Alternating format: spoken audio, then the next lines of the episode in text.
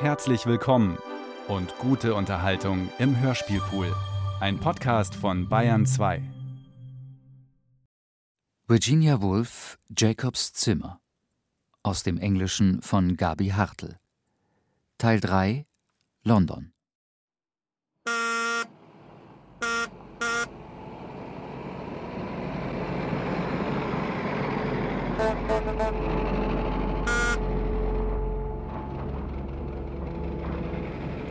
Doch sagen, das steht bei Vergil. Jacob schiebt den Stuhl zurück und geht ans Fenster. Die schnellsten Fahrer der Welt sind die von der Post. Wie der hier im knallroten Lieferwagen schießt in der Lambs Condit Street um die Ecke, vorbei an dem Briefkasten und schrammt an den Bordstein, sodass das kleine Mädchen, das auf die Zehenspitzen gereckt gerade einen Brief einwerfen will, halb erschreckt, halb neugierig hinschaut. Die Kleine hält inne, ihre Hand in der Öffnung, dann wirft sie den Brief ein und läuft davon.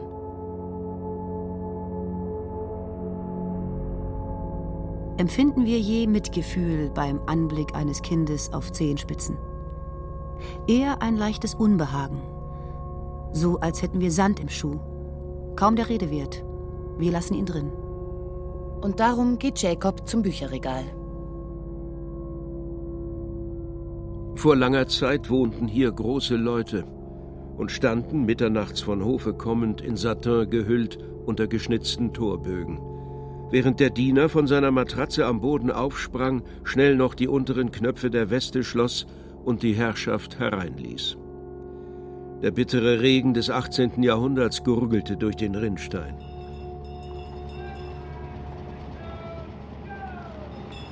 Heute ist die Southampton Row eher dafür bekannt, dass man einem Schneider eine Schildkröte andrehen will. An Moody's Ecke, in der Oxford Street, hängen rote und blaue Perlen dicht an dicht auf der Schnur. Die Omnibusse stecken im Stau. Mr. Spalding, unterwegs in die City, sieht Mr. Butchen an, der nach Shepherd's Bush fährt. Die Busse stehen so eng, dass die, die außen sitzen, sich ins Gesicht sehen können. Tun aber nur wenige. Die meisten haben den Kopf voll mit anderen Sachen. Jeder trägt seine Geschichte mit sich herum wie ein Buch, das er selbst zwar auswendig kennt, von dem seine Freunde aber nur den Titel lesen. James Spalding zum Beispiel oder Charles Budgeon. Und die Fahrgäste unterwegs in die Gegenrichtung lesen gar nichts. Höchstens vielleicht. Mann mit rotem Schnurrbart. Junger Mann im grauen Anzug raucht Pfeife. Die Oktobersonne schien auf die Männer und Frauen, die reglos dasaßen. Und der kleine Johnny Sturgeon nutzte die Gelegenheit, um sich in geschmeidigem Zickzackkurs an stillstehenden Rädern vorbeizuwinden. Über dem Kopf hielt er sein geheimnisvoll großes Paket. Am Bordstein angekommen, pfiff er ein Liedchen und war bald verschwunden. Für immer.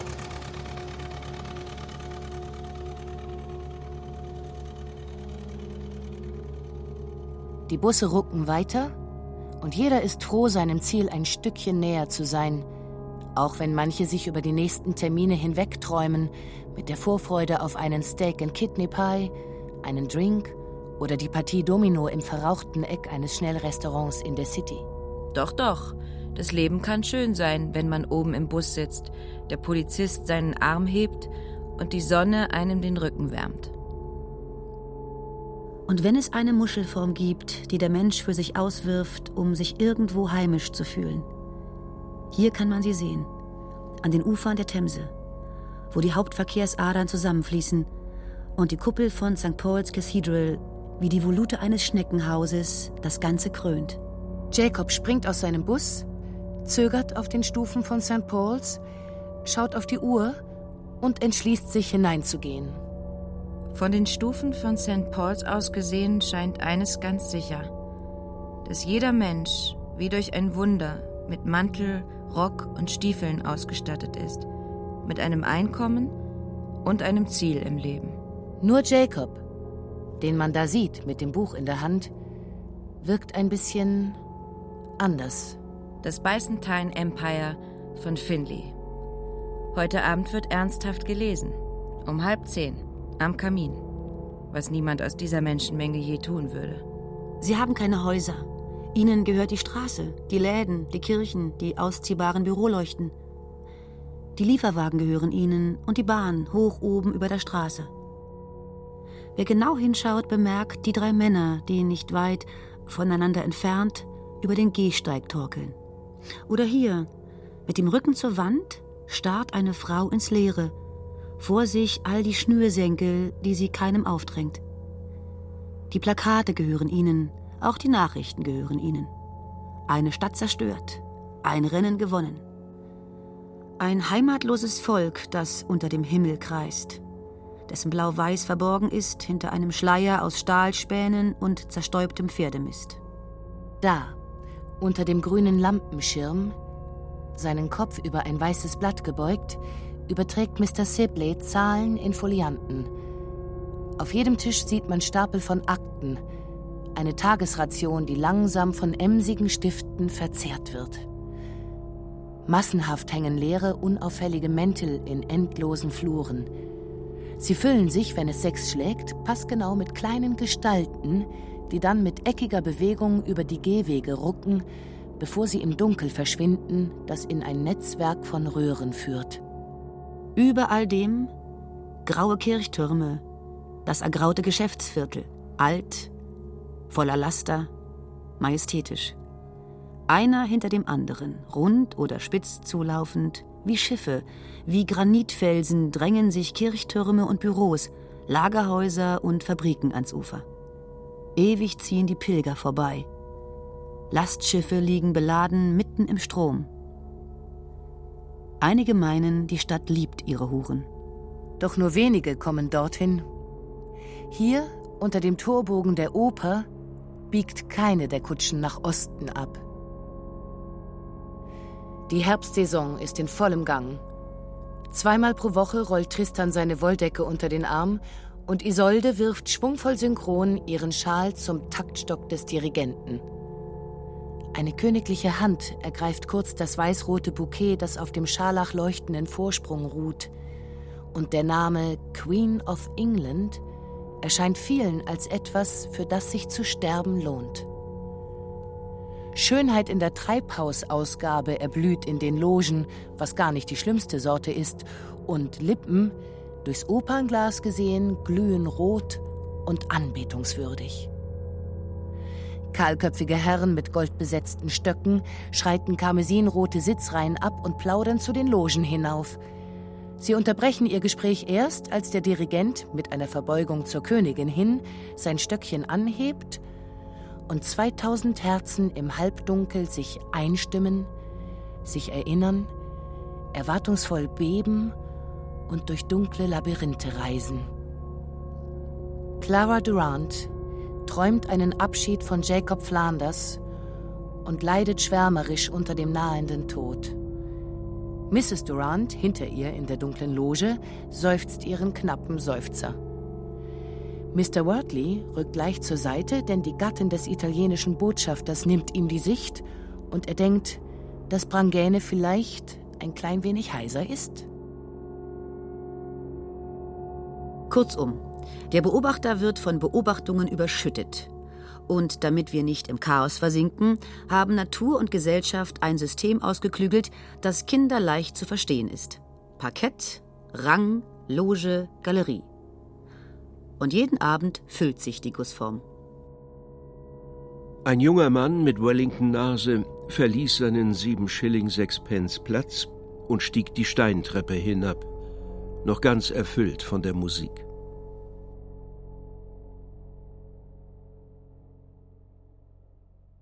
Um Mitternacht hört Jacob Flanders ein Klopfen an der Tür. Ah, genau der Mann, den ich brauche.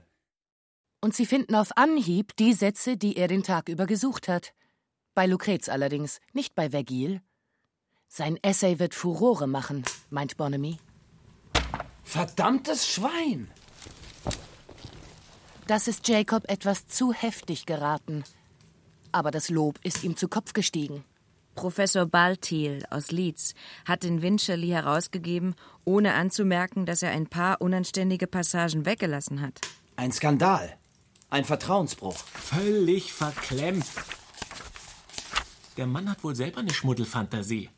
Und einen miesen Charakter dazu. Man muss sich doch bloß einmal Shakespeare vor Augen halten, um. Und erst Aristophanes. Das moderne Leben wurde zerpflückt, Professorentitel verulgt und die Universität Leeds als Sitz der Weisheit in Grund und Boden verlacht. Es ist beeindruckend, dass die jungen Männer so vollkommen recht haben.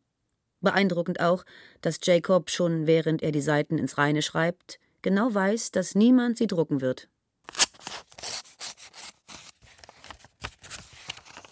Dear Mr. Flanders, mit großem Interesse haben wir leider unaufgefordert zugesandte Essays nicht ins Profil dieser. Und darum verbleiben wir hochachtungsvoll der Herausgeber. Ja, sie kamen zurück, seine Seiten, wie erwartet. Und er warf den Essay in die schwarze Holztruhe, in der er die Briefe seiner Mutter aufbewahrte, seine alten Flanellhosen und ein paar Kuverts mit einem Poststempel aus dem Cornwall. Der Deckel schließt sich über der Wahrheit.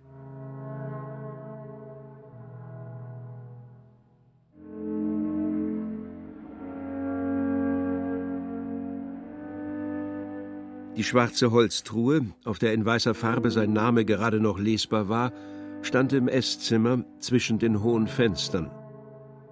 Darunter lag die Straße. Das Schlafzimmer ging wohl nach hinten. Die Möbel, drei Korbsessel und ein Klapptisch, waren aus Cambridge mit umgezogen. Die Zimmer waren gut geschnitten, die Decken hoch und über der Tür, ins Holz geschnitzt, prangte eine Rose, oder ein Ziegenbockschädel. Er hat etwas Spezielles an sich, sagt Mrs. Durant über Jacob Flanders. So unglaublich unbeholfen. Aber er sieht besonders aus. Für einen, der Jacob zum ersten Mal sah, war dies ohne Zweifel das richtige Wort. Wie er da im Sessel lümmelt und die Pfeife von den Lippen nimmt. Hm. Was die Oper angeht, dieser Bursche, Wagner. Etwas Besonderes gehörte zu den Worten, die einem spontan in den Sinn kamen, obwohl sein Äußeres kaum darauf schließen ließ, welchen Platz in der Oper er einnehmen würde. Parkett, Rang oder Galerie. Ein Schriftsteller? Nein, dazu ist er zu unbefangen. Ein Maler? Vielleicht? Er hat ja etwas in der Form seiner Hände, das auf Geschmack schließen lässt. Seine Mutter entstammte einer uralten Familie, deren Ursprung im Dunkel der Geschichte lag. Dann der Mund. Was soll das? Von allen überflüssigen Beschäftigungen ist das Auflisten von äußeren Merkmalen doch wohl die schlimmste. Wo schon ein einziges Wort genügt. Und was, wenn man das nicht finden kann? Ich mag Jacob Flanders. Er wirkt wie aus der Zeit gefallen. Er hat keine Allüren und man kann ihm alles sagen. Obwohl er mir auch ein bisschen Angst macht, weil. Der Platz in ihrem Einschilling-Tagebuch ist knapp bemessen. Und Clara nicht der Typ, auf den Mittwoch vorzugreifen. Sie ist so bescheiden, so redlich. Nein, nein, Nein. Nichts kaputt machen. Nichts verderben. Wovon die Rede ist? Von etwas unendlich Schönem. Doch sind dies nur Worte einer jungen Frau, einer verliebten Frau, oder besser, einer Frau, die nicht lieben will. Sie will, dass der Augenblick ewig so weitergeht. Genau so wie jetzt, an diesem Julimorgen. Aber Augenblicke tun das natürlich nicht. Und so sagt in genau diesem Moment Julia Elliot über Jacob: Ein so stiller junger Mann. Und da sie für üblich mit Premierministern speist, soll das wohl heißen, wenn der mal nach oben kommt, muss er aber lernen, wie man in Gesellschaft spricht. Betty Flanders war romantisch, was Archer angeht, und zärtlich in Bezug auf John. Über Jacobs Ungeschick im Haushalt war sie übertrieben verärgert. Captain Barfoot ist er der Liebste von den Jungen. Aber wenn er das hätte begründen sollen. Es ist eben so, dass keiner von ihnen Jacobs Wesen erfasst. Es ist eben so, dass es keine tiefgründige, objektive und völlig gerechte Einschätzung der Mitmenschen gibt. Entweder sind wir Männer oder Frauen, kühl oder sentimental. Entweder sind wir jung oder werden langsam alt. Wie dem auch sei. Das Leben ist eine Prozession von Schatten. Und Gott allein weiß, warum wir die so heftig umarmen und voll Schmerz wieder ziehen sehen, wo es doch nur Schatten sind. Und warum wenn dies wahr ist, überfällt uns dann plötzlich die Gewissheit, dass der junge Mann da in der Fensterecke so viel wirklicher ist als alles andere, so viel fester umrissen, uns am engsten vertraut, wo wir einen Liedschlag später nichts dergleichen mehr sehen in ihm. So steht es um unsere Wahrnehmung. So steht es um unsere Liebe. Ich bin 22 wir haben bald Ende Oktober. Das Leben ist richtig schön. Obwohl es leider auch ziemlich viele Idioten gibt. Man muss etwas aus sich machen. Irgendwas. Eigentlich macht alles Spaß. Bloß morgens aufstehen nicht und einen Frack anziehen. Los, sag mal, Bonamy. Was hältst du von Beethoven? Bonamy ist ein faszinierender Kerl. Der weiß quasi alles. In der englischen Literatur kenne ich mich genauso gut aus. Aber er hat all die Franzosen gelesen. Heute ist Mittwoch. Jetzt ist der alte Barfoot bei meiner Mutter. Das ist vielleicht eine komische Geschichte. Aber Bonamy kann ich mir da nicht vorstellen. Wie wär's mit einer Wanderung? Am Samstag. Was war nochmal am Samstag? Ah, gut. Die Party bei den Durants ist erst nächste Woche. Das klingt jetzt ganz überzeugend so und mag ja auch wahr sein, dass Jacob so oder so denkt oder redet, dass er die Beine so übereinander schlägt, die Pfeife stopft und an seinem Whisky nippt. Dass er einmal kurz in den Taschenkalender schaut und sich mit der Hand genau so durchs Haar fährt. Doch bleibt bei all dem ein Rest, den keiner übermitteln kann. Nur Jacob selbst. Aber wir können uns doch auf unsere Beobachtung verlassen. Und wenn ein Teil von dem hier gar nichts mit Jacob zu tun hat, sondern mit Richard Bonamy oder mit dem Zimmer, in dem sie sitzen, mit den Marktkarren vor dem Fenster, mit der Stunde und genau diesem Moment in der Zeit. Aber Jacob sitzt doch hier und unterhält sich mit Bonamy. In dem Bericht klingen selbst die Worte der beiden falsch und was wir alles weglassen müssen, weil wir es nicht richtig hören konnten oder weil es einfach zu langweilig war. Was bleibt, sind Vermutungen über Jacob. Und trotzdem schwirren wir so fasziniert um ihn herum. Tja, meinte Captain Barfoot und schlug seine Pfeife am Kaminsims von Betty Flanders aus. Jetzt habe ich doppelt so viel Arbeit wie früher. Aber das macht nichts. Er war nun im Stadtrat. Sie schauten in die Nacht. Es war dieselbe Nacht wie in London, nur klarer. Die Glocken unten schlugen elf. Der Wind kam vom Meer her. Alle Schlafzimmerfenster waren dunkel. Die Pages schliefen, die Garfits schliefen und die Crunches schliefen. Aber in London am Parliament Hill brannten genau in diesem Moment die Feuer der Guy Fawkes Night. Die Flammen fraßen sich durch das Holz und schossen brausend hoch, als keiner wusste, woher Wasser aus Eimern darüber geschüttet wurde. Es waren schön gewölbte Formen, schimmernd wie Schildpad. Immer wieder wurde Wasser über das Feuer gegossen, bis das Zischen so klang wie ein Bienenschwarm und alle Gesichter verloschen. Ach, Jacob, meinte das Mädchen, als sie im Dunkeln den Hügel hinaufliefen. Ach, Jacob, ich bin so furchtbar unglücklich. Lautes Lachen kam von den anderen, mal hoch, Mal tief, mal früher, mal später. Der Speisesaal des Hotels strahlt in elektrischem Licht. An einem Tischende steht ein Hirschkopf aus Gips, am anderen eine römische Büste in Schwarz. Darüber Papiergelanden. Man hört das Klacken von grünen Weingläsern auf Holz. Sind der schönste Mann, den wir je gesehen haben. Den wir je gesehen haben. Dies sagten zwei, die vorbeigetanzt kamen. Man bekränzte seinen Kopf mit Papierblumen und setzte ihn auf einen weiß-golden bemalten Stuhl. Und man hängte ihm Dolden aus Glas um die Schultern. Nun sah er aus wie die Galionsfigur eines gesunkenen Schiffes.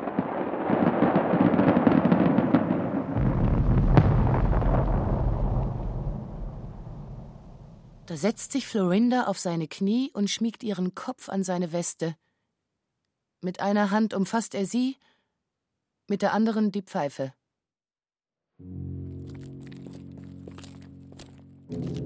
So, und jetzt?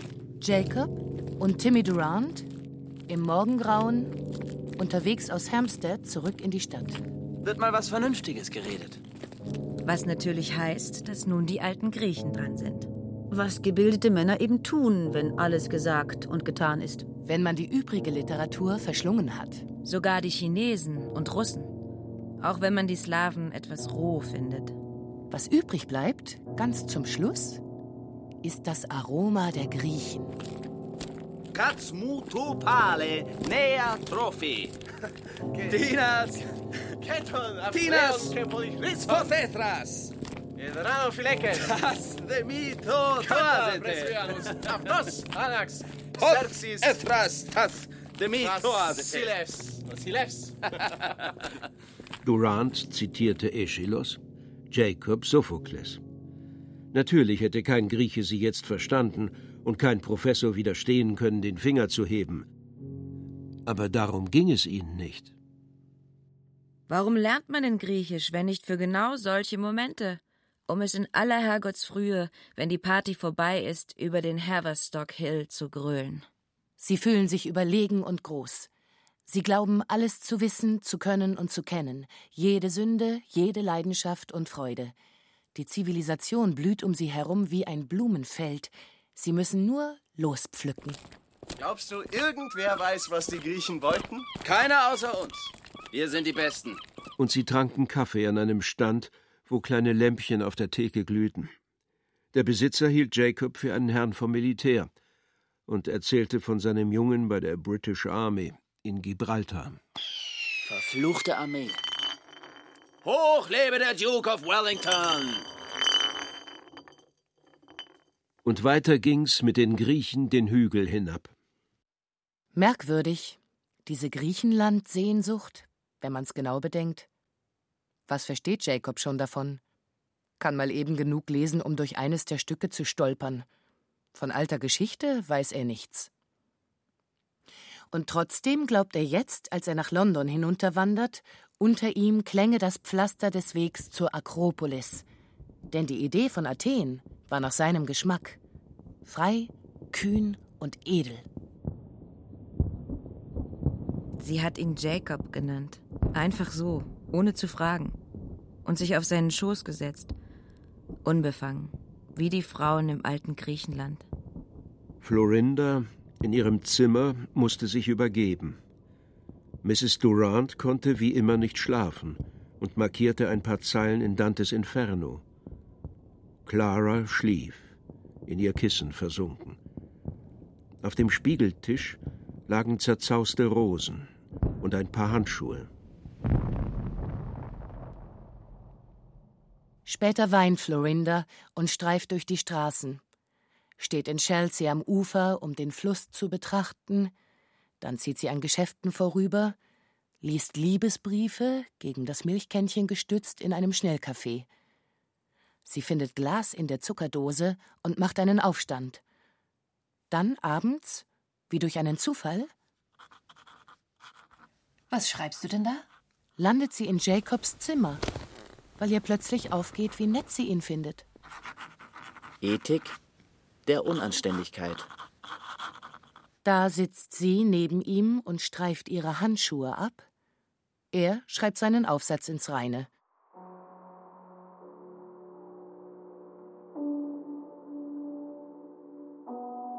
Er glaubt ihr aufs Wort, als sie von Keuschheit spricht, naiv wie er ist.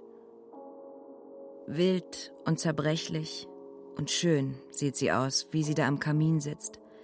Sie plappert über berühmte Maler und vom Grab ihres Vaters. Wild und zerbrechlich und schön. Wie eine Griechin. Das ist das Leben, denkt Jacob. Er ist ein Mann und sie ist keusch. Ob sie nun Jungfrau war oder nicht, spielte keine Rolle. Es sei denn, es war die wichtigste Sache überhaupt. Kein Wunder. Das Gehirn ist an den Körper gekettet.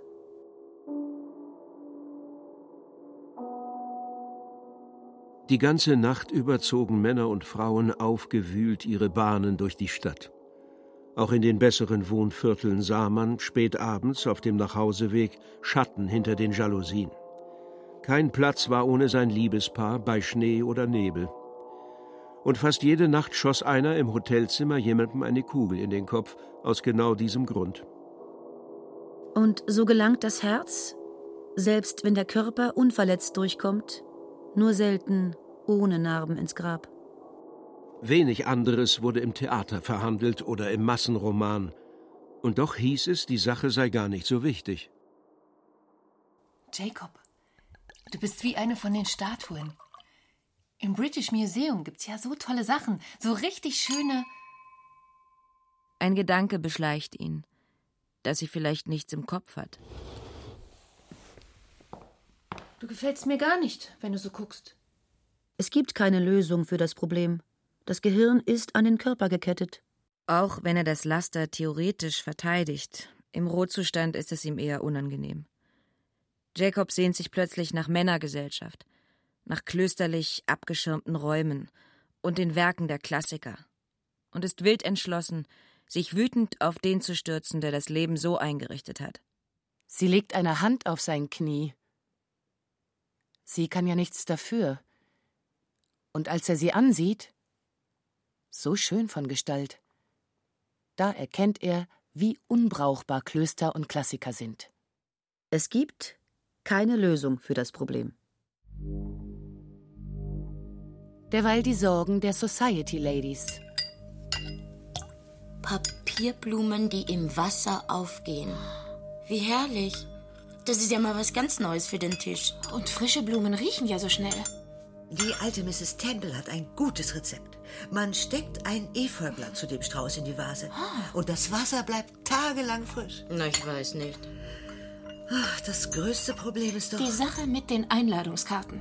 All die eingravierten Namen, so eine Aufregung immer. Und tatsächlich wurden mehr Pferdeläufe zerschunden, mehr Kutscher verschlissen und mehr schöne lange Nachmittagsstunden vergeudet, als vonnöten gewesen waren, um die Schlacht von Waterloo zu gewinnen. Diese kleinen Dämonen in Kartenform sind schuld daran, dass so viele Dinge immer wieder aufgeschoben werden. Jetzt flattert die Flamingostunde über den Himmel, die Flügel hier und da in Schwarz getaucht. Die immer gleiche Sonate ist zu hören, Briefe werden geschrieben und in das kleine Tagebuch notiert, dass das Wetter schön ist, die Kinder kleine Monster und Jacob Flanders nicht von dieser Welt.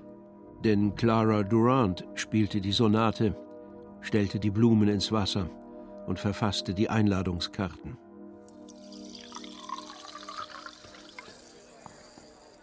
Nein, danke, nicht nötig, mich jemandem vorzustellen. Miss Elliot war selbstbewusst und Ende 30 und erlaubte es sich, am Eingang in Position zu gehen. Beobachten ist doch das Beste an Partys. Nicht wahr, Mr. Selvin? Genau, bei den Farquhars. Da haben wir uns das letzte Mal gesehen. Die arme Dame, sie hat's wirklich nicht leicht. Julia Elliot, ja wirklich, Sie sind's. Mr. Salvin, was wird nur passieren mit uns? Nach meiner Kenntnis der englischen Politik. Oh, Mr. Selvin, entschuldigen Sie. Ah, stehe ich im Weg? Sie sitzen neben meiner Mutter. Mr. Calthorpe, darf ich vorstellen? Miss Edwards. Verreisen Sie über Weihnachten? Wenn mein Bruder Urlaub bekommt. Und so schwappt die Unterhaltung hierhin und dorthin. Ziemlich üble Sache, das hier. Was? Den Frauen gefällt sowas ja. Timmy und Jacob stehen mittendrin. Uns Frauen gefällt was? Wie schön, Mr. Flanders, dass Sie da sind. Aber rasch jetzt. Wir müssen hoch zum Konzert.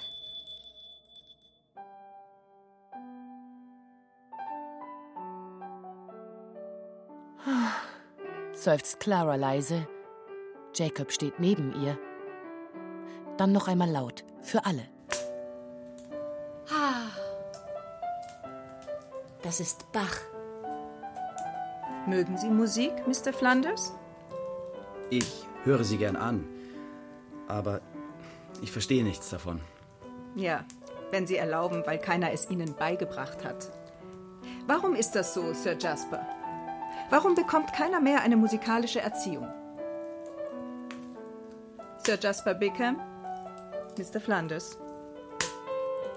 Und Mrs. Durant lässt die beiden an der Wand stehen, wo nun drei Minuten lang drückende Stille herrscht. Jacob rückt zehn Zentimeter nach links und wieder zehn Zentimeter nach rechts. Dann sagt er etwas Unverständliches und geht entschlossen durch den Raum. Da stand Clara. Kommen Sie mit mir etwas essen? Ja, schnell. Ein Eis. Jetzt kann ich gerade mal weg.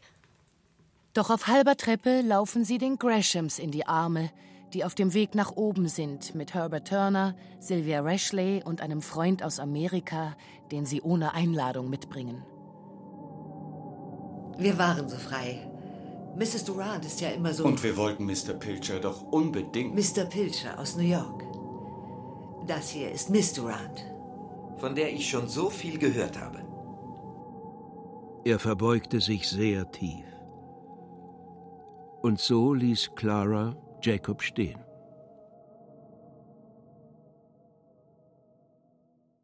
Gegen halb zehn verlässt Jacob morgens das Haus. Er schlägt die Tür laut hinter sich zu. Andere Türen fallen krachend ins Schloss. Er kauft eine Zeitung. Streik, Mord, Fußball, die Rede des Premierministers, Autonomieforderung in Irland. Wie er selbst das regeln würde? Eine schwierige Sache. Er klettert auf das Busoberdeck hoch oder, wenn es schön genug ist, geht er die Strecke zu Fuß mit der Masse. Dann sein gebeugter Kopf, ein Schreibtisch, ein Telefon, grün gebundene Bücher, elektrisches Licht. Smalltalk über Fußball, die Hotspurs, die Harlequins. Um halb sieben bringt der Junge die Abendzeitung. Die Krähen von Grace Inn überm Dach der Kanzlei. Äste im Nebel, dünn und zerbrechlich. Und immer mehr Briefe landen im Eingangskorb. Sie werden von Jacob unterschrieben. Später am Abend entweder eine Partie Schach oder Kino in der Bond Street. Vielleicht auch ein langer Spaziergang mit Bonamy. Arm in Arm, den Kopf zurückgeworfen, die Welt ein Schauspiel, der frühe Mond über den Kirchtürmen und hoch oben die Möwen. Derweil lag ein Brief von Betty Flanders auf dem Tischchen im Hausflur. Jacob Allen Flanders, Esquire, hatte die Arme geschrieben, wie eine Mutter das ebenso tut. Blasse Tinte und ausufernde Handschrift ließen vermuten, wie die Mütter von Scarborough abends ihre Briefe schreiben. Am Kamin, mit den Füßen auf dem Gitter und dabei doch niemals das sagen, was sie auf dem Herzen haben. Geh nicht mit schlechten Frauen, sei ein guter Junge, zieh deine warmen Hemden an und komm wieder, komm wieder, komm wieder heim. Natürlich stand nichts dergleichen in ihrer Post. Doch wie interessant ihre Briefe waren. Ja, ja, die nicht publizierten Schriften der Frauen. Am Kamin geschrieben, in blassblauem Überschwang, getrocknet über der Flamme, weil das Löschpapier mit der Zeit brüchig wird. Der Brief liegt auf dem Tischchen im Hausflur. Da, Post für dich. Florinda bringt ihn mit hoch, als sie spät abends vorbeikommt. Jacob erkennt die Handschrift und legt das Kuvert unter die Lampe. Sie schließen die Schlafzimmertür. Lassen Sie uns kurz über Briefe reden. Wie sie morgens ankommen oder auch abends, die Briefmarken gelb oder grün durch den Poststempel verewigt. Und wie einem beim zufälligen Anblick der eigenen Post auf dem Tisch eines anderen der Gedanke beschleicht, wie schnell sich die Taten doch von einem lösen und fremd werden. In solchen Momenten wird schlagartig klar, dass der Geist den Körper verlassen kann. Doch gibt es auch Briefe, die einfach nur zum Dinner bitten, um sieben, wenn's passt, oder die Kohlen bestellen und Treffen ausmachen. Wenn der Postbote klopft und der Brief vor uns liegt, geschieht jedes Mal ein kleines Wunder. Man versucht, ins Gespräch zu kommen. Ein Brief ist herrlich, unglaublich mutig, einsam und verlassen. Ohne Briefe würde unser Leben auseinanderfallen. Mrs. Flanders schrieb Briefe und Mrs. Jarvis, auch Mrs. Durant. Manche Damen parfümierten sie, um der englischen Sprache Nachdruck zu verleihen, und selbst Jacob hatte früher lange Briefe verfasst, in denen er Kunst, Moral und Politik diskutierte mit den jungen Männern in Cambridge.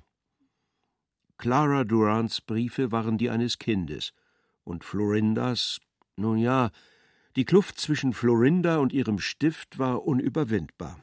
Aber Florinda liegen andere Dinge am Herzen. Gefüllte Schokoladendragés zum Beispiel, ein heißes Bad und wie sie aussieht im Spiegel. Und niemals würde sie ein Gefühl vortäuschen. Das kann sie gar nicht. Genauso wenig wie ein Whisky herunterstürzen.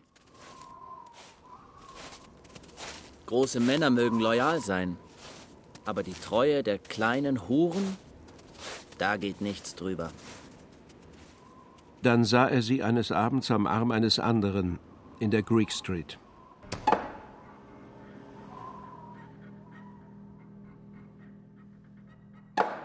Von Kopf bis Fuß übergießt ihn das Licht der Bogenlampe. Eine Minute lang stand er reglos da. Schatten werfen Muster auf die Straße. Weitere Schatten kommen hinzu, einzeln, in Gruppen.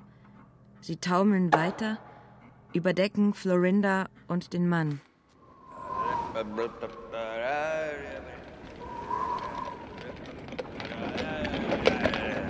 Oh,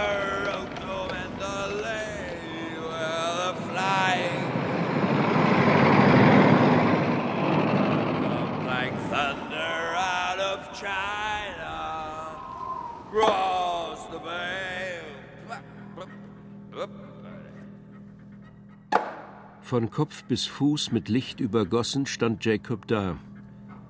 Gestochen scharf sah man das Muster des Hosenstoffs, die Holzknubbel am Gehstock, die Schnürsenkel, die bloßen Hände, das Gesicht. Wie ein zu Staub zermalmter Stein fühlt er sich. Wie stiebende, weiße Funken auf einem bleichen Schleifstein schießt es ihm heiß durchs Rückenmark. Das sah man in seinem Gesicht.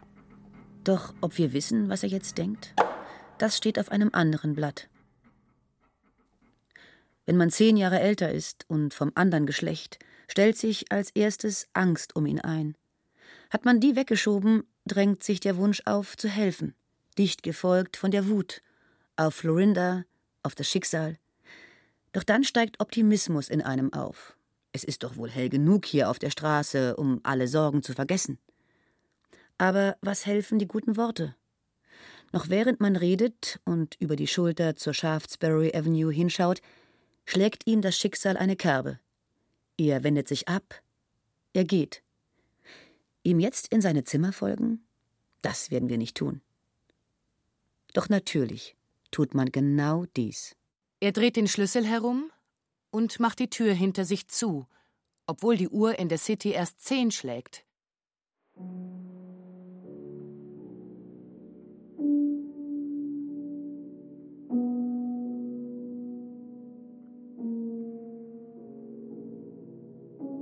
Es war Januar, ein trüber Abend.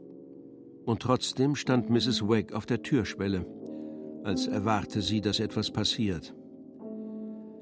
Irgendwo quäkte eine Drehorgel, wie eine obszöne Nachtigall unter nassem Laub. Kinder rannten über die Straße. Hier und da sah man die Holztäfelung hinter der Haustür. Schon merkwürdig, wie sich der Geist hin und her bewegt unter den Fenstern der anderen. Mal ist er gefesselt von einer Holztäfelung hinter der Eingangstür, mal von einem Farn im Topf, mal improvisiert er ein paar Sätze, die zur Drehorgel tanzen, oder er schnappt einen Witzfetzen auf, den ein Betrunkener von sich gibt. Doch all dies kreist um einen magnetischen Kern. Den jungen Mann allein in seinem Zimmer. Jedes Gesicht, jeder Laden, jedes Schlafzimmerfenster, jeder Pub ist ein Bild, das wir fieberhaft mit den Augen abtasten. Mit Büchern ist es dasselbe. Wonach suchen wir in Millionen von Seiten? Ah, hier ist Jacobs Zimmer. Er sitzt, seinen Kopf in die Hände gestützt und liest den Globe. Er urteilt über Leben und Politik. Autonomie für Irland? Schwierige Frage. Eine kalte Nacht.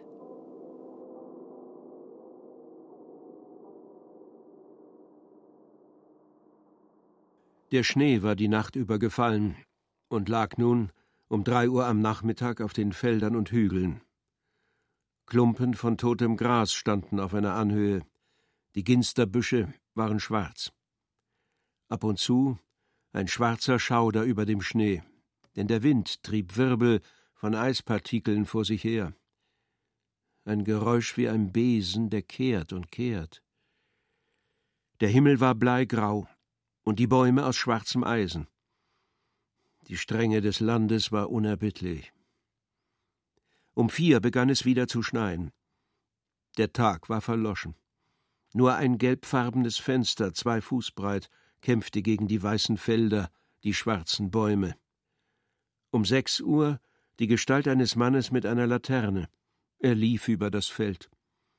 Eine Schneeladung rutschte und fiel von der Tanne. Später ein klagender Ruf. Ein Automobil kam die Straße entlang und schob das Dunkel vor sich her, das sich hinter ihm wieder schloss. Räume von völliger Reglosigkeit liegen zwischen all der Bewegung. Das Land ist wie tot. Dann kam der alte Schäfer mit steifen Gelenken zurück über das Feld. Die ganze Nacht über wiederholten Turmuhren mit erschöpfter Stimme ihr Wissen um die Stunde. Auch Jacob hörte sie und löschte das Feuer. Er stand auf, er streckte sich, er ging ins Bett. Sehr freundlich von Ihnen, lieber Jacob, eine alte Frau zum Lunch zu besuchen.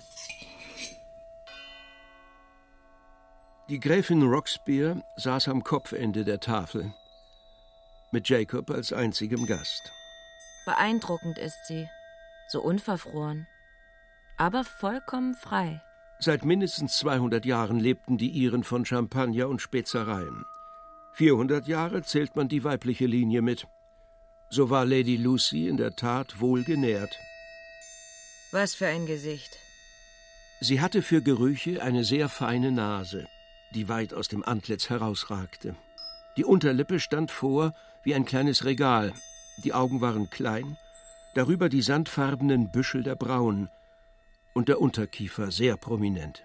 Aber verglichen mit den Damen am Grosvenor Square. Das Fenster erlaubte einen Blick über den Platz, auf dem Moll Pratt aus Walworth ihre Veilchen anbot und Mrs. Hilda Thomas die Röcke leicht anhob, um über die Straße zu trippeln. Sie wurde in Putney erwartet. Beide in schwarzen Strümpfen. Doch Mrs. Thomas trug Pelz. Verglichen mit denen wirkt Lady Lucy so echt. Na gut, ihr Profil ist nicht vorteilhaft, aber wie energisch sie ihr Messer benutzt. Sie erlauben. Und jetzt mit den Fingern das Hühnchen zerreißt. Ihr Herz schlug für die Liberalen. Sie hatte dereinst Joseph Chamberlain den Rücken gestärkt in seinem Einsatz für die irische Autonomie und war in jungen Jahren unerschrocken auf Fuchsjagd gewesen. Ich gebe demnächst eine Dinnerparty. Da müssen Sie kommen. Und sie bot Jacob an, ihn bei dieser oder jener Berühmtheit einzuführen.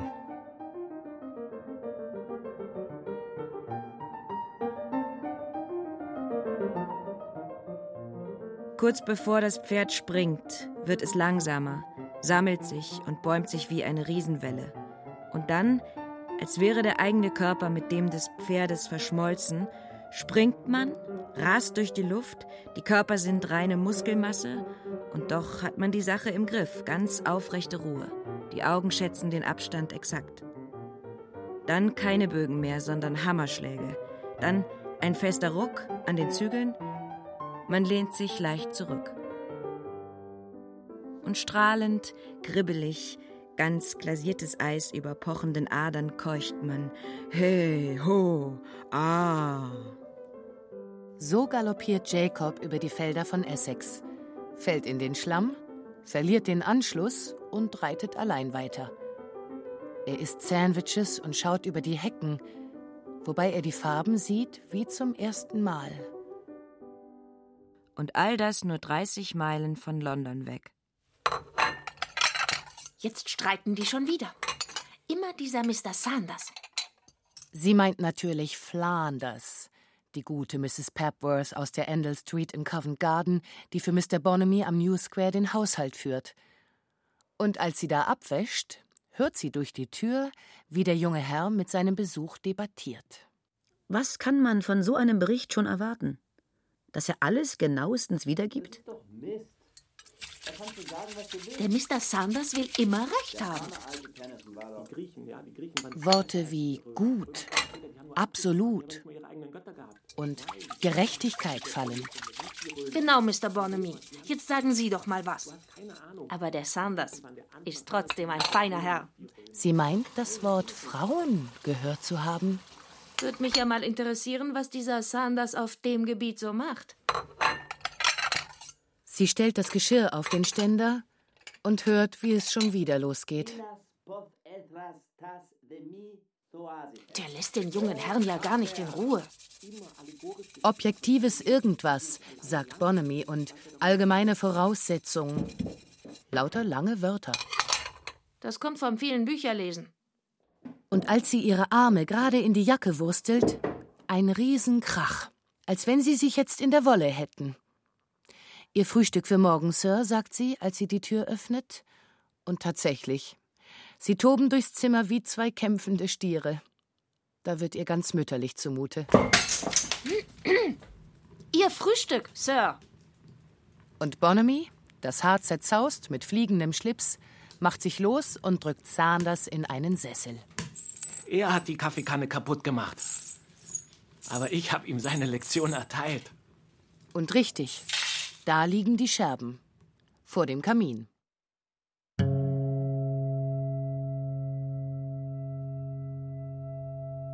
Das Feuer brannte zwischen zwei Säulen aus grünlichem Marmor. Und auf dem Kaminsims stand eine grüne Uhr, bewacht von Britannia mit ihrem Speer. Was die Bilder anging, ein Mädchen mit großem Hut bot einem Herrn im Kostüm des 18. Jahrhunderts über das Gartentor Rosen an. An der abgestoßenen Tür lag ein Mastiff. Die unteren Fenster waren aus Milchglas und die Vorhänge, akkurat gerafft, waren aus grünem Plüsch. Lorette und Jacob mit den Zehen auf dem Kamingitter, nebeneinander in grünen Plüschsesseln. Kurze Röcke hat Lorette. Ihre Beine sind lang und durchsichtig bekleidet, wie sie ihre Fußgelenke streichelt. Zarte Finger.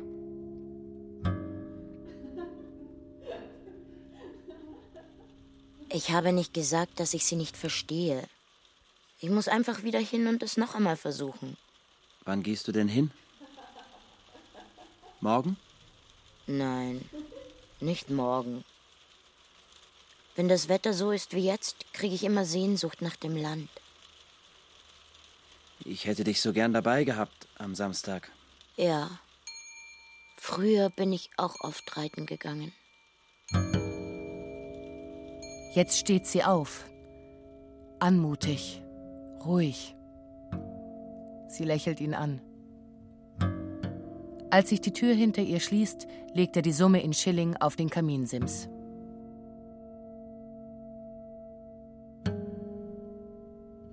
Alles in allem ein sehr vernünftiges Gespräch, ein sehr respektables Zimmer, ein kluges Mädchen. Nur die Madame, die Jacob zur Tür brachte, hatte etwas Schmieriges an sich, eine Schwingung unter der Oberfläche. Kurzum, etwas stimmte nicht.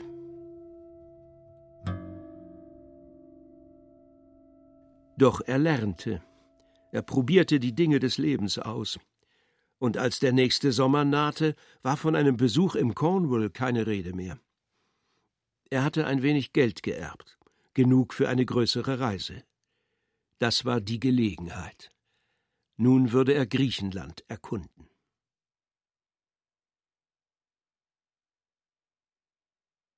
Virginia Woolf, Jacobs Zimmer. Aus dem Englischen von Gabi Hartl. Teil 3 London mit Friedhelm Tock, Britta Hammelstein, Wiebke Puls, Silvana Krapatsch, Caroline Ebner, Dominik Kaschke, Sabine Castius, Hans Krämer, Julia Leubel, Oliver Losehand, Stefan Merki, Georgia Stahl, Michaela Steiger, Andrea Wenzel und Johannes Zirner. Komposition Jakob Diehl. Bearbeitung Gabi Hartl. Ton und Technik Markus Huber, Susanne Herzig, Jean Schimczak. Regieassistenz Stefanie Ramp, Jasmin Scheffler. Regie Katja Langenbach. Produktion Bayerischer Rundfunk 2012. Redaktion Katharina Agathos. Jede Zeit ist Hörspielzeit. Hören Sie Krimis, Klassiker der Weltliteratur und Soundart hier im Hörspielpool. Weitere Infos unter hörspielpool.de.